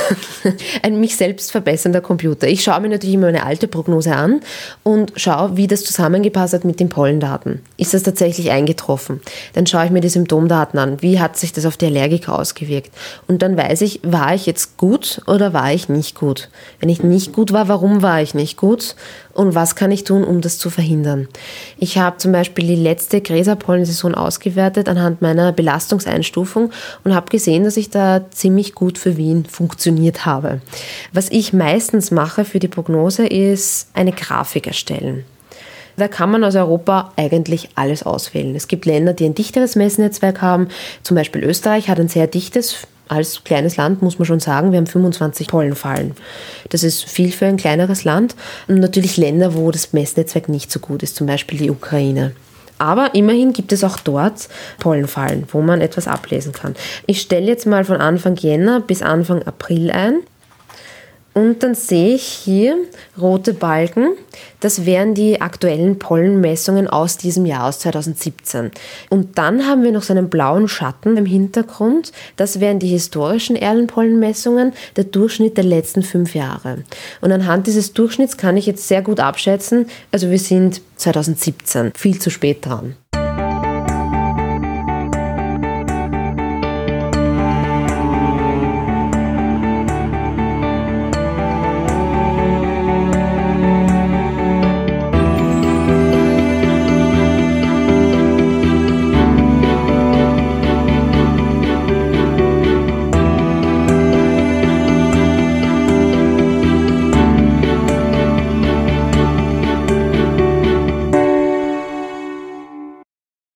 Das war's vom Pollenwarndienst. Danke Katharina Bastel und Maximilian Kment für diesen Ausblick zu dem Thema, das uns alle berührt, nämlich in der Imkerei genauso wie mit den Menschen, die davon betroffen sind oder die es einfach interessiert. Die Pollen. Der Pollen, ja, der Pollen. Der Pollen. Gut, dann machen wir jetzt einen Blick wieder hin zu den Bienen und zwar aus Sicht von Norbert Dorn aus dem Burgenland. Er macht, er plant ein großes Projekt, die Biene am See, Seehonig. Und er erzählt jetzt selbst darüber. Ja, ich bin der Norbert Born. Ich wohne in Winden am See mit meiner Frau und deren Tochter. Im Burgenland, gell? Im Burgenland, ja. Und wir haben ein paar Heindeln und wir haben eine Ziege und einen Hund. Wir viel spazieren und so. und haben da einen Naturgarten bei uns, wo wir den Kompost selber haben und mhm. Photovoltaik und alles Mögliche. Mhm. Und eines Tages ist es, glaube ich, ein gutes Jahr her, sagt die Gabi, meine Frau zu mir, Bienen werden da noch schön. Und so hat eigentlich die ganze Bienengeschichte angefangen dass ich mir mal ein bisschen so informiert habe, Bienen so und so, was ist das? Hab da vom Sili, vom Dautz ein paar Bücher gelesen und auf einmal ist dann zack. Da wollte ich mehr wissen und mehr wissen und mehr wissen, gell. Und dann habe ich mich gleich angemeldet auf so einen Grundkurs, auf so einen Imker-Grundkurs, das war dann beim Mistelbach, beim Schittenhelm, beim Albert. Gell? Ja, beim Meister aller Kursleiter. Ja, da warst du, glaube ich, auch. Da gell? war ich auch dabei, genau. Ja, ja, der hat das ja er, er, bringt es ja ziemlich locker daher und so, von der Praxis daher. Mhm. Und das hat natürlich auch dann weiter beigetragen, dass ich dann immer tiefer in die Sachen hineingegangen bin. Mhm. Und dann habe ich angefangen, Imker zu besuchen, habe mit einem mitgeimkert. Wie es der Zufall halt haben wollte, ist dann ein Naturvolk plötzlich aufgetreten in einer Jagdhütte in Bodersdorf. Und dann habe ich mich so eingelesen in die Materie, viel gearbeitet und ein ganzes Jahr total intensiv mit Tausenden von PDF, kann man schon fast sagen, Seiten und Büchern und Besuchen bei Imkern und, und, und hineingearbeitet. Mhm. Und daraus ist dann das Projekt Die Bienen und der See entstanden. Äh, an der Donau-Universität Krems studiert ja. Unternehmensführung und Prozessmanagement. Und das muss man gleich ja, sagen, das ist ja der Hintergrund. Du hast äh, mir jetzt ein Konzept geschickt über die Biene und den See und wir werden gleich ja. darüber reden aber das ist der Hintergrund, dass es praktisch, wenn ich als, als, als Lehrerkind, sage ich mal, die ja. äh, Kind, meine Eltern und Großeltern waren Lehrer und ich unterrichte selbst am Abendgymnasium in Wien, wenn ich das mache, dann gehe von meiner Denkweise an die Dinge heran und mache ein bisschen so vielleicht einen Lehrgarten Aha. und den Bienen heran. Ja. Aber ist der Konzept auf, uh, die Biene und der See und das ist in 13 Punkten knackig, klar und mit vollen Plan. Was ist denn der Plan? Ja. Der Plan ist eigentlich der, dass wir rund um den See herum in den nächsten paar Jahren, ja. wir haben uns einen Zeitraum gesetzt von vier Jahren, 400 Bienenstöcke aufstellen, ja. die wir noch wesensgemäß nach Demeter-Richtlinien halten wollen. 400 Bienenstöcke halt rund um den Neusiedlersee? Rund um den Neusiedlersee Da haben wir eine ziemlich große Hilfe, zum Beispiel von den Esterhasi, ja. die uns da wunderschöne äh, Gebiete zur Verfügung stellen, wo wir die Bienenstände aufstellen können, direkt beim See. Ja. Wir schauen immer, dass wir eine Verbindung zum See kriegen. Von St. Margareten rauf ja. bis runter nach Bamhagen werden die Bienenstöcke stehen. Ja. Und dann wollen wir natürlich auch die Bevölkerung einbinden in die ganze Sache, ja. weil uns ist auch wichtig, nicht nur, dass wir jetzt da die Bienen aufstellen, dass wir da Demeter-Imker werden beim Burgenland, sondern wir wollen das auch weitertragen. Es soll auch großteils ein Impuls sein, den wir da hineingeben wollen, und ja. zwar ein Impuls in die wesensgemäße Bienenhaltung. Ich bin der Meinung, eine wesensgemäße Bienenhaltung kann sehr viel zur Gesundheit der Biene beitragen und das wollen wir auch weiter transportieren. Ja. Das transportieren wir auch in einer Schule zum Beispiel, am Panoneum, wo wir am Dach vom Panoneum, das ist eine Tourismusschule, am Bienenstock hinstellen wo man mit den Kindern ein bisschen imkern, wo man Projekte machen, wo die Kinder dann die Bienenprodukte in der Küche weiterverarbeiten, was backen und solche Sachen. Ja. Oder in Weiden, ein neues Seerestaurant wird da gebaut. Auch dort kommt der Bienenstock rauf. Und auch wieder die Bevölkerung einbinden mit ein bisschen einer Lehrtafel dabei. Und in den Gemeinden geht es dann weiter, dass man mit dem Bürgermeister sich abgesprochen hat, dass man da dann Gemeindesaal oder irgendwas zur Verfügung kriegen, mhm. wo wir über die Biene reden, mhm. was für Bedeutung das. Ganz mhm. einfach etwas beizutragen, etwas mhm. zu schaffen und etwas weiterzuentwickeln, ist unser Anliegen. Du, jetzt ist es so, immer 400 Bienenvölker, das ist ja jetzt nicht wenig, das ist Arbeitsplatz für vier Personen. Ja. Gibt's das noch nicht rund um den Neusiedlersee? Bienenvölker? Nein, Bienenvölker gibt's um den Neusiedlersee. Es ist eine eine interessante Frage, die mir auch der Dr. Roland Berger gestellt hat, der das letzte Mal da war, der meine Vertrauensperson bei Demeter jetzt ist. Der in den Bienengesprächen Nummer 22 auch, äh, bei dem ich zu Gast war, über die Demeter Imkerei, beim Roland Berger und beim Wolfgang Schmidt, die in Kloster Neuburg ihre Imkerei ja, ja, ja. Er ist ein Vertrauensimker, weil man das bei Demeter braucht, ja. Ja, und da sind wir ein bisschen so herumgegangen, wo die Bienen hinkommen, habe ihm das Gebiet gezeigt. Er hat gesagt, das ist ein Paradies für Bienen, ja. Dass da noch nicht mehr Imker sich angesiedelt haben, sind aber nicht. Hm. Wir haben eine Frühtracht, jetzt blüht bei uns schon die Frühkirsche, das geht äh, bis in den August hinein, bis zur Sonnenblume oder im Palmhagen unten bis zum Buchweizen hinein, dass man schon äh, sich Gedanken machen muss, wie kriege ich die rechtzeitige Behandlung hin. Ja. es ist ein Paradies hier. Und es gibt zwar in der Nachbarschaft, äh, der ein paar Bienenstöcke hat, aber in dem Zusammenhang, also wie wir das geplant haben, ist es nicht vorhanden. Und wesensgemäße Bienenhaltung gibt es unter dem See mhm. bis jetzt noch keine. Und das wird dann auch euer Beruf oder dein Beruf? Das wird auch mein Beruf. Wie alt bist du, wenn ich fragen darf, Norbert? Ah ja, frei, ich bin 54. Ja und war bis vor einigen Jahren eigentlich voll in der Wirtschaft tätig. Ja. Skurrilerweise, meine erste Ausbildung war Kunststofftechniker. Ja. Und vom Kunststofftechniker bin ich dann äh, gekommen zur Donau-Universität, wo ich Master of Business Administration gemacht habe und Prozessmanagement einen Master gemacht habe. Und ich wurde eigentlich so richtig ausgebildet und gedrillt, alles total ökonomisch zu sehen. Ja. Also weit weg von der Ökologie, rein ins Ökonomische hinein. Und das habe ich dann auch einige Jahre auch gemacht mit einigen Firmen mit bis zu 350 Angestellten, bis es mir dann gesundheitlich überhaupt nicht gut gegangen ist. Also das war großes Übergewicht. Ich hatte um die 140 Kilo Zucker und, und, und, ha. und, und. Ja.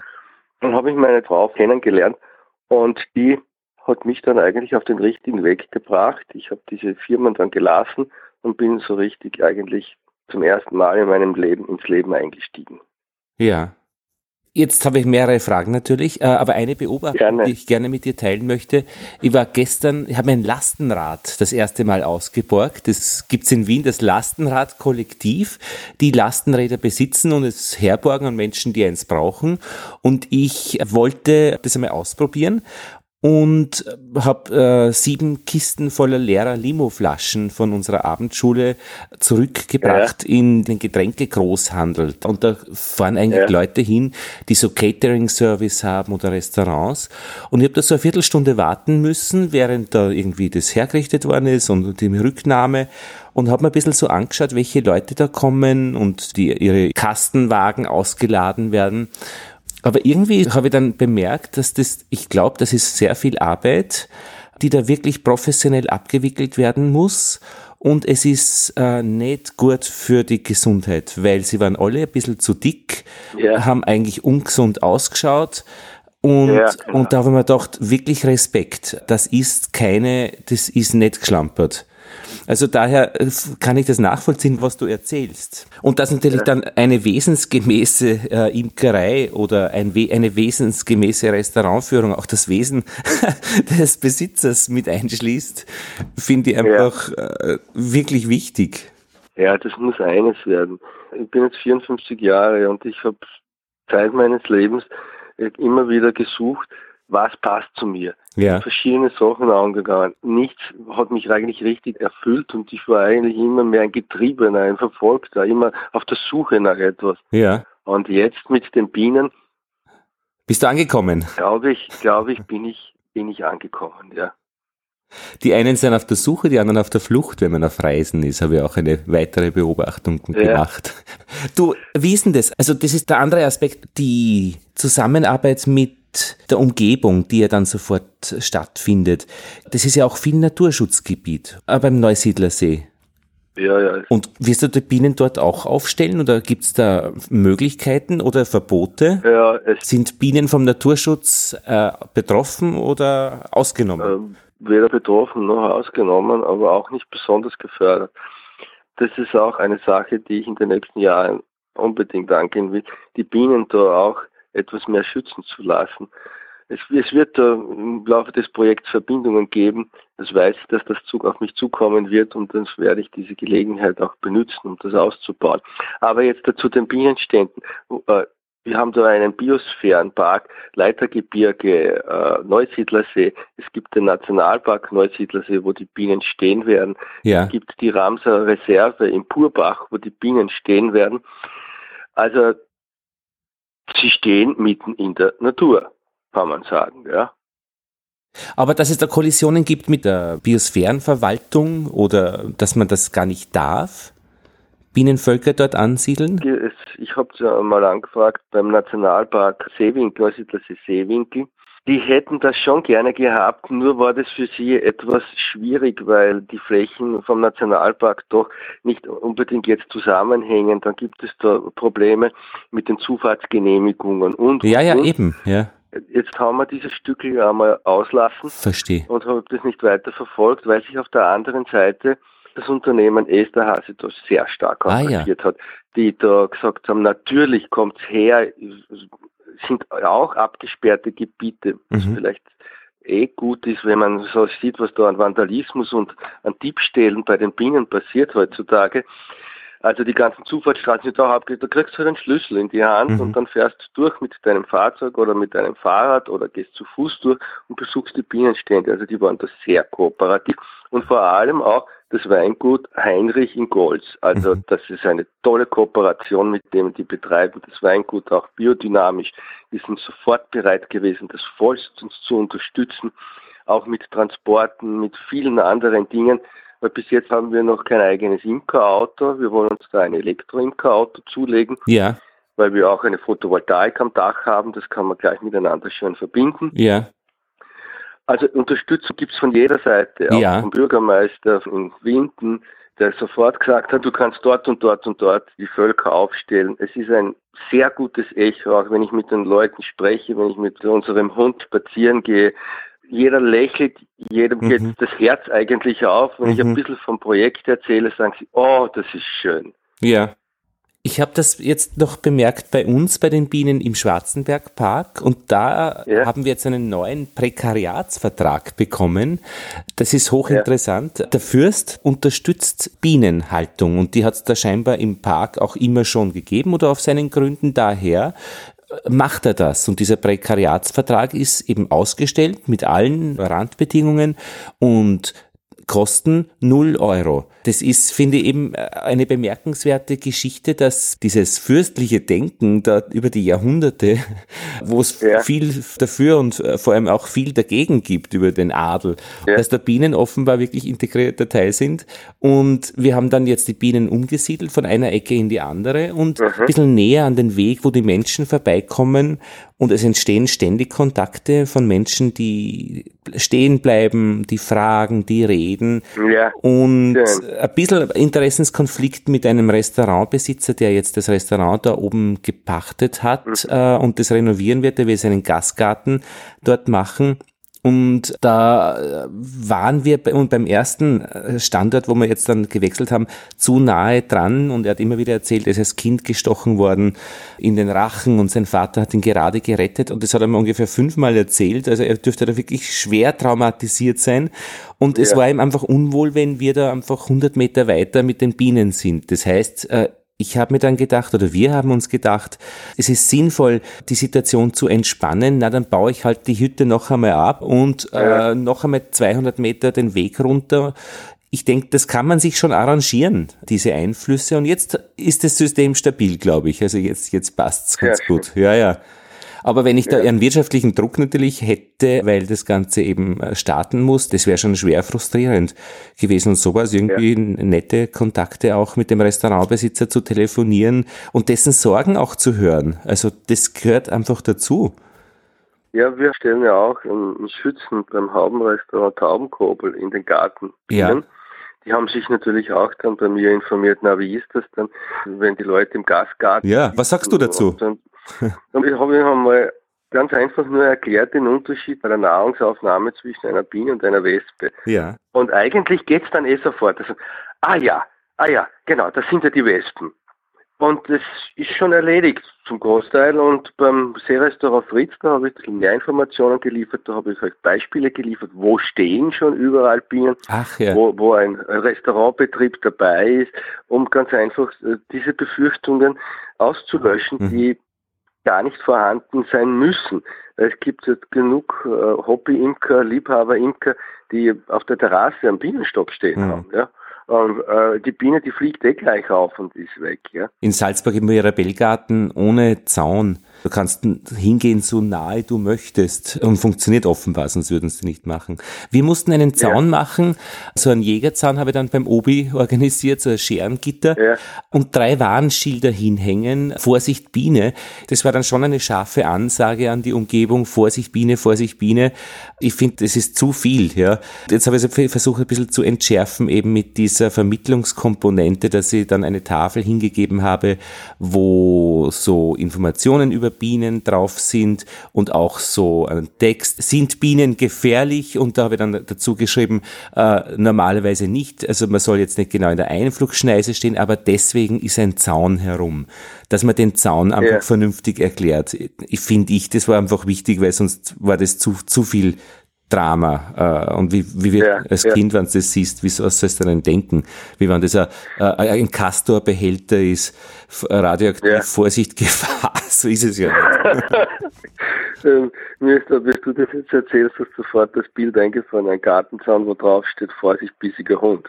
Ja, also, Vorsicht Bienen, Vorsicht bissiger Hund, Vorsicht Na, absolut. Das. Aber ja. das, das habt super gelöst, das finde ich eine nette Idee. Ja, ja das ja. war ganz interessant, weil das war eben auch ein bisschen so, so zum Austarieren der Umstände und wesensgemäß. Auch der Parkbesucher hat ein Wesen. du, und wie schaut's denn jetzt bei dir bei den Bienen aus? Du hast ja jetzt auch schon Bienen.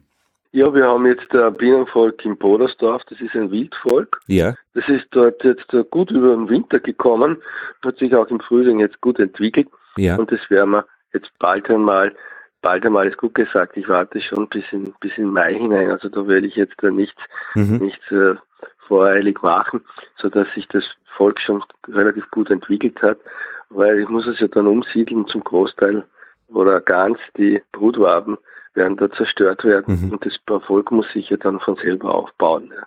Aber natürlich wird es dann gleich ja, im Naturwabenbau gehalten, so wie alle Völker, die ich dann haben werde. Das heißt, du startest aber wirklich von eins weg. Richtig, ja. Und das ist ja normalerweise extrem beunruhigend äh, für angrenzende Imker, die sich vor Anfängern jetzt unter Anführungszeichen fürchten. Ja. Allerdings hast du zwölf unterstützende Kräfte in deinem Konzept, die Ja. Rang und Namen haben. Also du bist hier eingebettet in eine Imkermeisterschaft, in eine Demeter-Imkermeisterumgebung und in eine Bio-Umgebung, das nur ordentlich Ja. rumpelt. Also alleine bist du dort sicher nicht. Nein, und auch bei diesen unterstützenden Kräften, da gibt's immer wieder Gespräche. Ich kann jederzeit zu diesen Menschen hingehen. Die helfen mir immer weiter. Ja. Und die haben wirklich, die sind ausgezeichnete Imker, die haben ein tolles Her- Rundherumwissen, haben viel Praxis dabei. Äh, Von denen habe ich auch im letzten Jahr wahnsinnig viel gelernt. Äh, Und Mhm. ich bin eigentlich ganz entspannt und freue mich wahnsinnig, dass ich die Bienen aufstellen kann. Ja, und also an Mut mangelt es dir nicht. Nein, äh, ich, ich sehe das jetzt gar nicht so, als, als um mutig sein zu müssen. Es Ja. ist eine natürliche Entwicklung. Okay, Und jetzt ist es Zeit, mit den Bienen zu arbeiten. Okay. Die Vorbereitung war intensiv, war gut. Was ich da in diesem Zusammenhang aber jetzt schon erwähnen möchte, ist, dass meiner Meinung nach der Großteil der äh, Hobby-Imker und Liebhaber-Imker vielleicht zu wenig ausgebildet sind. ja, ja. Und das ist eine große Gefahr für alle Imker, weil wenn da dann bei der Behandlung gegen die Rohrmilbe oder andere Sachen Dinge passieren, dann hat das natürlich breite Auswirkungen auf andere Völker und mitunter auch Kettenreaktionen, wenn Räubereien kommen, wenn Verflug kommt, wenn andere Sachen kommen. Da wäre es natürlich schon sehr nett, wenn da eine grundlegende, gut Hm. aufgebaute Ausbildung, sagen wir mal, Mhm. fast verpflichtend wäre, Mhm. bevor man ein, ein Bienenvolk nimmt. Na eh, ja. Stichwort Varroa. Was ist da der Plan? Bei der Varroa ist der Plan, dass wir das von Bivital, das Mittel Varomet einsetzen werden. Dieses Varomet ist eine Mischung aus Ameisensäure und Oxalsäure, Mhm. wobei der Ameisensäureanteil relativ gering ist und der Oxalsäureanteil viel höher ist. Mhm. Was, das Mittel wird zur Verfügung stehen ab dem Sommer. Das wird zugelassen, Und erst, ja. Es ist zugelassen, es hat die äh, EU-Zulassung, ist Ah, im okay. März dann zugelassen worden. Und das werden wir einsetzen und dazwischen werden wir natürlich ständig immer den Milbenstand überprüfen. Also die Windel wird ständig drinnen sein und falls es notwendig ist, wie ich sehe ich wie die Entwicklung, dann werde ich vermutlich ein Müllerbrett einmal hineingeben, Mhm. einmal schauen, wie sich das Ganze entwickelt. Für mich ist es immer auch eine Frage, was sagt das Bienenvolk dazu? Also ich werde die Bienen nicht so halten, dass ich jetzt meinen Plan habe, ich gehe auf den Bienenstock hin und ich ziehe das durch und ich gehe wieder weg, so wie man eine Maschine startet und abstellt, sondern ich frage die Bienen. Ich schaue mir das an, ich schaue mir das Volk an, wie ist die Atmosphäre, wie schaut's aus und dementsprechend gibt's Handlungen, ob ich jetzt etwas erweitere, ob ich etwas einenge, ob ich einen Honigraum aufsetze, wie schaut die Brut aus, äh, wie ist der Honigkranz, kann ich schon den Honigraum aufsetzen oder nicht. Also es entsteht ein, entstehen ein Dialog zwischen der Biene und zwischen mir. Braucht es da Erfahrung dafür oder kann der Dialog schon ganz zu Beginn schon auch entstehen? Erfahrung ist bei keiner Sache schlecht. Das ist immer etwas Förderliches.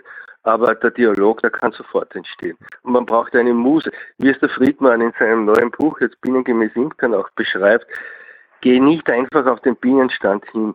Geh vorher rund um den Bienenstand spazieren. Komm in die Mitte mit dir selbst und dann geh hin. Und du wirst eine große Freude mit den Bienen haben und du wirst viel sehen, was du sonst nicht siehst. Ich habe es ein bisschen auch gemerkt beim Lastenrad gestern. Ein Lastenfahrrad funktioniert dann gut, wenn man die Dinge damit beginnt, also so quasi den Dialog schon mit dem Lastenrad beginnt mit seiner Umgebung. Ja. Ich habe nämlich diese sieben Kisten, die wurden mit einem Auto gebracht und die Distanz zwischen von dort, wo es her sind und der Abendschule ist für das Lastenrad und sieben Kisten eigentlich viel zu groß. Das heißt, es war dann eigentlich doch schon anstrengend, also das zu tun. Und man würde das aber, wenn man es nur mit dem Lastenrad kennt, gar nicht erst auf die Idee kommen, dass man sieben Kisten Limonade an die Schule bringt. Und du fragst mich, ob ich einen Mut habe. also du auch schon einen Mut gehabt. Es war jetzt schon dreistufig. Das erste war, ich habe das Rad leer gefahren, ein super Fahrrad, wirklich. Das fährt sich so fluffig. Vom sechsten Bezirk von der Kooperative Fahrrad nach Floridsdorf, also quer durch die Stadt. Ja. Das war schon ein bisschen eben gerade erträglicher Mut. Das zweite war dann dort beim Biller und habe mal drei so große Packungen äh, Mineralwasser-Sets gekauft. Und dann waren eben der nächste Schritt, diese sieben Kisten da zu fahren. Und das hat mit dem Mut standgehalten. Also das war dann schon, das, man muss es schon aufbauen, die Geschichte. Wir haben unser Auto vor einigen Jahren zurückgegeben. Ja. Und es war eine, eine richtige Befreiung. Ja. Also mit der Bahn, mit dem Fahrrad. Ja, ja, ja das Ganze zu bewerkstelligen. Das ist, und das, es erfordert natürlich auch, wie du jetzt auch schilderst, ein gewisses Vorausdenken. Also nicht einfach in das Auto hineinsetzen, hinfahren, habe ich was vergessen, fahre genau. ich noch einmal. Ja, genau. Da muss man schon ein bisschen planen. Ja, ja, und bei unseren Kindern mit dem großen äh, Kinderwagen ähm, mhm. für, für zwei Kinder war es dann so, dass die Freizeitaktivitäten nicht an der Linie D Straßenbahn stattgefunden haben, weil einfach man dort nicht reinkommt. Er denkt dann ganz anders und macht nichts entlang des D-Wagens. Und das finde ich, glaube ich, ist beim Lastenrad eben wichtig, dass man eben nicht autoartig denkt, sondern einfach dann, man ist dann naturgemäß im Kretzel, also im Bezirk und dort ja. hat dann das Lastenrad seine große Schlagkraft, weil das ist unfassbar.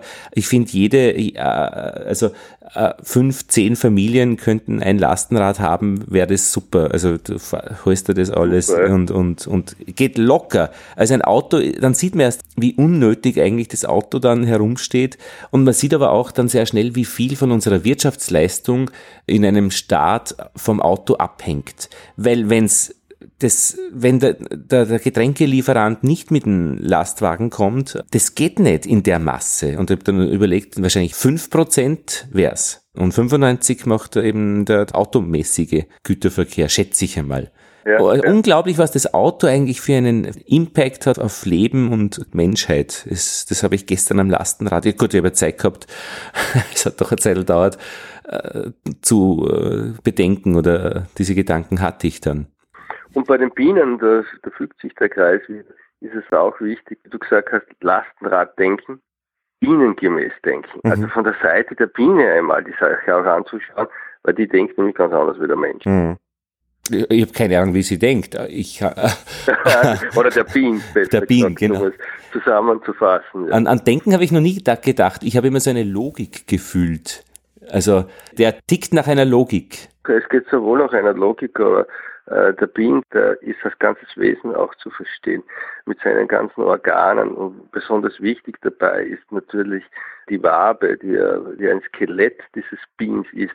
Man muss sich einmal vorstellen, wenn wir unser Skelett jetzt alles durch äh, Implementate ersetzen würden und so ähnlich fühlt sich dann auch der Bean, wenn ihm jetzt überall Mittelwände hineinkommen und wie groß, wie stark die Auswirkung der Mittelwände auf die Bienen und dieser Wabenbau auf die Gesundheit der hm. Bienen. Dazu kommt noch der Bautrieb, der ausgelebt wird. Und auch der Schwarmtrieb muss ausgelebt werden. Man muss sich einmal vorstellen, wenn ich jetzt, äh, nehme ein anderes Tier her, wenn ich Hühner oder einen Hund äh, nehme und ich nehme alle Triebe weg, äh, er darf nicht mehr frei laufen, er darf sich nicht mehr vermehren, er darf das und das nicht, oder nehmen wir sie uns selbst als Menschen her. Mhm. Wie würden wir uns fühlen? Mhm. Du fragst Schüler, wie sie sich fühlen. Kinder, die im Schulhaus gefangen sind, in Klassen sortiert, äh, die, die sie nicht verlassen dürfen, äh, nicht wesensgemäße Schülerhaltung. Im Zoo Zürich war ich einmal, habe mit einer Kuratorin gesprochen über wesensgemäße Tierhaltung und sie hat eben gesagt, also jetzt ist es so, dass die man plant einen Tiergarten so, dass die Tiere ihr artgerechtes Verhalten zeigen können. Das heißt, man schafft ihnen aber eigentlich einmal Probleme, äh, die sie lösen ja. müssen. Und der neueste äh, Trend äh, ist jetzt, dass man das Tier dann auch im Tiergarten nicht als Gruppe sieht, also die Gruppe der Pinguine, sondern dass die dass Individuen sind, die unterschiedlich äh, sind. Also der Pinguin Aha. links vorne ist anders als der rechts hinten. Und mhm. da wird auch jetzt immer mehr gearbeitet und geplant, dass die eben auch ihre Individualität aus oder er, erleben können in einem Tiergarten. Mhm, mh. Und äh, also es ist für mich da auch sehr faszinierend, wie sich das auch weiterentwickelt. Wie natürlich sehr die Schule in dieser Weiterentwicklung noch nicht unbedingt statt teilnimmt, wobei sich auch schon sicher vieles geändert hat. Ja, aber ich glaube, das ist noch ein, ein großer Aufholbedarf, um das ja. wirklich jetzt äh, menschengemäß zu machen, die ganze Sache. Weil ich bin der Meinung, mit unserem heutigen äh, Schulsystem, das wir haben, wird eigentlich die ganze Kreativität und das freie Denken der Schüler derartig unterdrückt. Es gibt nur mehr ein unter Druck gesetzt, ja. ja. Nur, nur mehr ein Lernen auf eine Prüfung, ein Lernen in der Schule ist ja eigentlich gar nicht vorhanden. Ich habe das schon auch bei meinen, bei unseren Kindern gemerkt, dieser Übergang eben Kindergarten, Volksschule, wo sehr viel geschaut wurde, dass die, dieser natürliche Trieb, so wie der Bautrieb bei den Bienen, ja.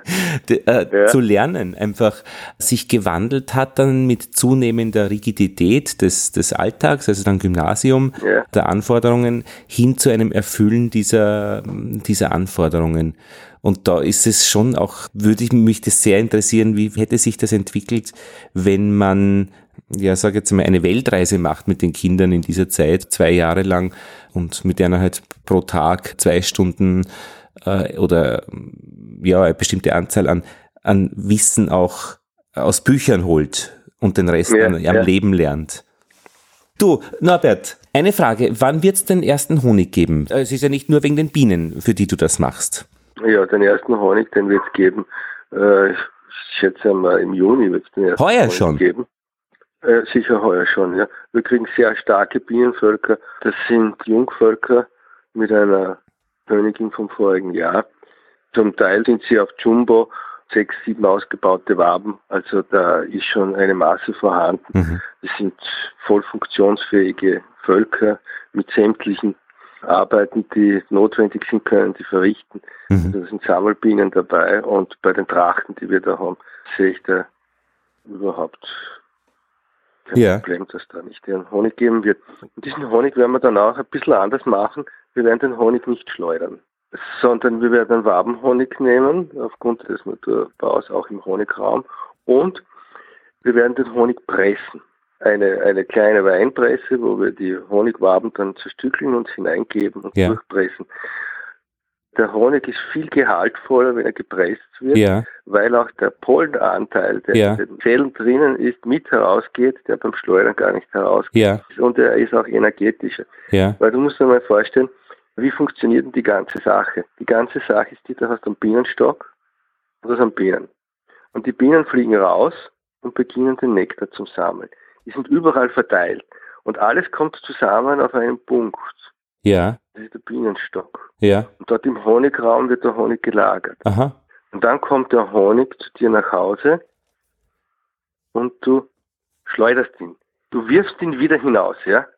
Ja. Wenn du ihn aber presst, so bleibt die Energie des, konzentriert. des Honigs mittlerweile konzentriert und du hast die volle Bienenenergie im Honig drinnen. Ich meine, das ist jetzt eine Sicht, aber ob die Frage, die Frage ist, ob sich diese Sicht äh, im Honig, dann im Honig wirklich wiederfindet. Na, dann kommst du einfach zu Kosten. uns und, und kostest den Honig einfach. aber das ist eine logische Sicht, also da, die tickt ja, auch nach einer Logik. Ja. Ähm, mit wie vielen Völkern wirst du dann überwintern? Also jetzt frage ich dann schon ein bisschen. Wenn wir mal, wenn, wenn wir mal sehen, es kommen jetzt einmal 15 Völker. Ja. Und dann schauen wir einmal, na, ob sie schwärmen oder ob sie nicht schwärmen. Ja. Ich nehme mal an, dass vielleicht 20, 25 Prozent dabei sind, die schwärmen. Ja. Bei der wesensgemäßen Haltung ist es ja, ist ja die Denke umgekehrt. Mhm. Also, du hast die Kanikabine? Kanikabine, ja. Wir müssen ja warten, oder bis die Biene den Schwarmtrieb hat. Wir, wir verhindern den Schwarmtrieb ja nicht, weil durch den Schwarmtrieb können wir erst vermehren. Ja. Und äh, dann schätze ich einmal, dass wir vielleicht auf 20, 25, 27, 28 Völker kommen bis zum Winter. Ja. Und wie geht es dann in den nächsten Jahren weiter, wenn es nach Plan geht? In den nächsten Jahren geht es dann weiter, dass wir dann äh, im, im Frühling nächstes Jahr wieder einige Völker zukaufen. Aha. Und mit Zukauf und mit eigener Vermehrung ja.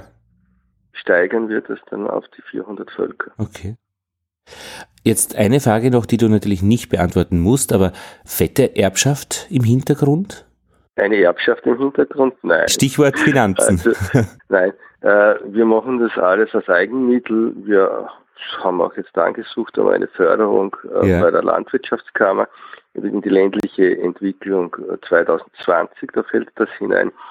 Und ansonsten kommen wir so durch. Und äh, der Vorteil bei der ganzen Sache ist ja, die, ich brauche keine Mittelwände kaufen. Ja. Ich keine Königinnen kaufen. Es ist viel Potenzial drinnen in den Bienen, das nie genützt wird durch das dauernde Ersetzen. Aha. Und viel mache ich natürlich auch selbst. Also ja. Vormittag war ich gerade damit beschäftigt, die Beutenböcke zu bauen.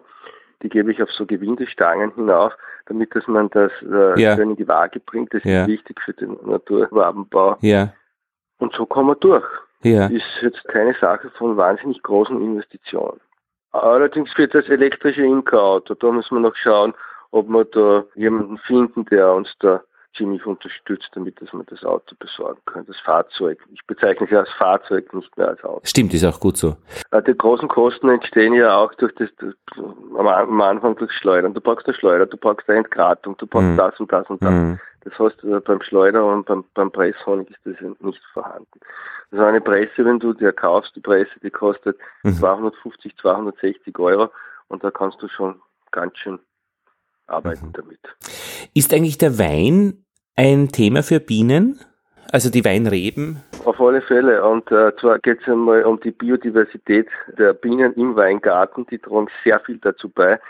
Wir haben äh, viele Weinbauern bei uns, die biologisch das Ganze bewirtschaften oder eben das Weingut Heinrich auch biodynamisch, wo zwischen den Weinreben drinnen die Begrünung ist, mit den blühenden Pflanzen ist, wo die Biene dann die Bestäubungsarbeiten macht. Und äh, es ist auch so, dass die Biene auch Schädlinge vertreiben kann, wie den Traubenwickler im Weingarten. Mhm. Weil der Traubenwickler, der flüchtet normalerweise vor der Wespe. Und die Biene hat ungefähr die gleiche Frequenz wie die Wespe. Und der Traumwickler weiß jetzt nicht, ist das eine Wespe, die Raupe weiß das ah, nicht, ja. ist das eine Biene und sie lässt sich fallen und verlässt dann den Weingarten. Verlässt ist jetzt ja, ja. wandert aus. Die Biene hilft den Weinbauern. Ja. ah ja. Du, eine Frage noch zum Honig ist noch offen geblieben. Nach dem Pressen wird er dann gefiltert oder ist er dann naturtrüb? Nach dem Pressen tue ich den Honig noch äh, sieben. Ja. Und äh, dann lasse ich ihn ein, zwei Tage stehen und dann tue ich oben noch ein bisschen äh, den Schaum ja. äh, abschöpfen. Und dann wird er schon in Gläser gefüllt und ist fertig. Ja. Der Seehonig wird er heißen. Ja. Und der Honig, der hat, ist, weil wir füllen ja alles gleich in Gläsern ab. Ja. Nach Demeter-Richtlinien sollst du ja nichts lagern. Aha. Und wenn, dann nur in Notfällen und wenn, ja. dann nur natürlich nur in Edelstahltank. Ja. Also wir füllen alles in Gläsern ab, wo wir jetzt dann auch wieder hineinnehmen das Violettglas, weil das einfach viel besser ist für den Honig, weil der Honig viel weniger geschädigt wird durch Licht. Aha, das Violettglas. Da bin ich auch drauf gekommen nach Gesprächen und das werde ich auch so machen dann. Ha, Norbert, ich, wir bleiben in Verbindung und werden immer wieder mal ein bisschen nachfragen, wie es geht, wie es weitergeht. Nett, ja. Und ich wünsche euch alles Gute. Dankeschön.